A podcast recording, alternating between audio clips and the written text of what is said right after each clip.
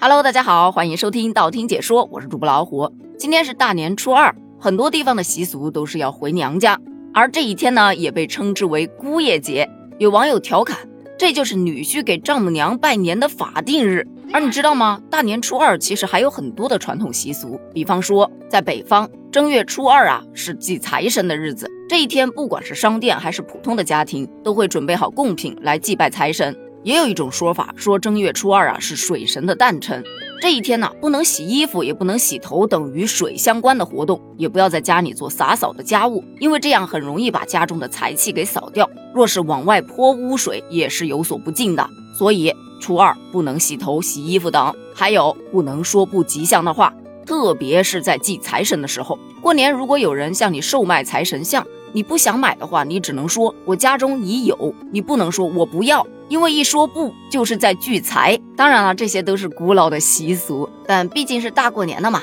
咱不说不吉利的话，对吧？还有大年初二不要去讨债，因为初二是一个喜庆祥和的日子。如果突然有债主登门，或者是你去登别人的门，对于讨债人和被追讨人来说是不吉利的事。不过，就像我们此前的节目当中说的，百里不同风，千里不同俗，每个地方都有不同的习俗嘛。但是在这儿，咱们要说一下。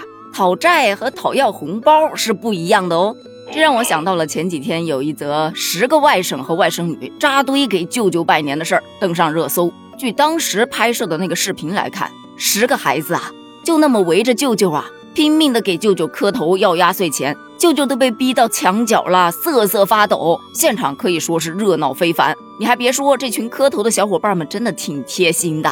怕舅舅包的红包不够，有几个甚至非常机灵的打开了手机的收款码，来舅看着办吧。很多网友也纷纷调侃：舅舅这私房钱不保了呀，舅舅这口袋要见底了呀！哇，好一股黑恶势力，这个恶是饥饿的恶啊！还有劝舅舅的，赶紧三十六计，走为上计呀！但是大概率舅舅应该是不敢走的吧。毕竟，孩子们要是以正月剃头相威胁，这谁扛得住啊？笑死！初二见到舅舅的小伙伴们可以学起来了，不怕舅舅不给呀。当然，也有小伙伴觉得这样闹有点不太好吧？什么不好的？要的就是这个氛围，这年味儿，它不就来了？对对对，年味儿是来了，舅舅的钱包也瘪了。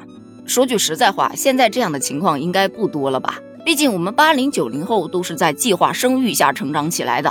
兄弟姐妹并不多，像这样热闹的场景，真的只有在网上才能见到。所以也有很多小伙伴表示，现在的年啊，跟以前的年确实是不一样了。以前一到过年欢天喜地，现在过年欢天喜地的是自己的孩子啊。我看到的是这样一幅画面：小孩子们穿着新衣服，抱着红包，逛遍了村里的每一个小卖部。脸上洋溢着幸福的笑容，嘴上吃着可口的零食，手中拿着玩具和鞭炮，就这个 feel 倍儿爽。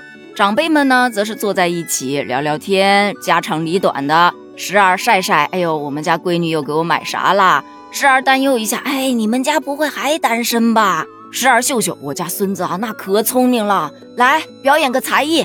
时而又会八卦一下，哎，我们小时候住我们隔壁的那个谁谁谁，他现在怎么样了？而有一些青少年呢，则是找个角落往那一塌，有的刷刷手机，有的看看电视。如果你看到他们面上的表情，有时笑脸如花，有时骂骂咧咧，不用怀疑，他应该在打游戏。而中年人呢，大多数都是脸上挂着笑容，但心里面笑没笑，那就不知道了。有个小伙伴就说，回到老家，如果你看到有那么一个人，双手插兜，漫无目的的到处走，傻傻的站一站，仔细的看着各种各样的东西。这个时候千万不要打扰他，他可能是在寻找幼儿、童年、少年时期的回忆呀。别搞得那么文艺，那就是异地回去的女婿。嗯，我觉得还是这个答案更靠谱一些。而最近在网上出来了另外一个探讨，说走亲戚会不会终止在零零后这一代？为什么这么说呢？原因有二：第一，单纯的因为不喜欢，不喜欢的原因其实也非常的形象。因为现在有很多人都是跟随着父母在外地生活，那父母的这些亲戚是跟父母一起长大的，跟自己呢平时根本就没有什么来往，属实是一点儿都不熟。被父母拉去拜年吧，都不知道喊什么，而且一见面就问东问西。你说回答吧，心里不爽；你说不回答吧，又不礼貌，真的是憋死人了。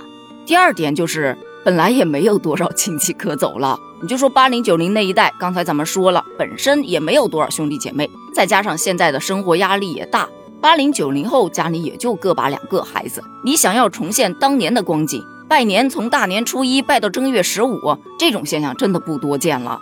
有零零后的小伙伴就认为，走亲戚这个事儿啊，对于父母来说那是情感交流，对于我们来说那就是熬时间呐。与其在所谓的一年都见不了一次的亲戚当中耗费时间，我更愿意跟自己的朋友多聚聚。毕竟朋友是自己选的，志同道合，话题又多，还能沟通感情，以后没准还能帮自己一把。跟根本就没联系的人见面，见了又有什么意义呢？这好像也确实是个问题。但是毕竟是大年初二回娘家的日子嘛，这个日子是甩不掉的，所以收拾收拾，开开心心回娘家吧。好了，关于今天的话题，咱们就聊到这儿了。你觉得走亲戚这项活动会不会终止在零零后呢？欢迎在评论区发表你的观点哦，咱们评论区见，拜拜。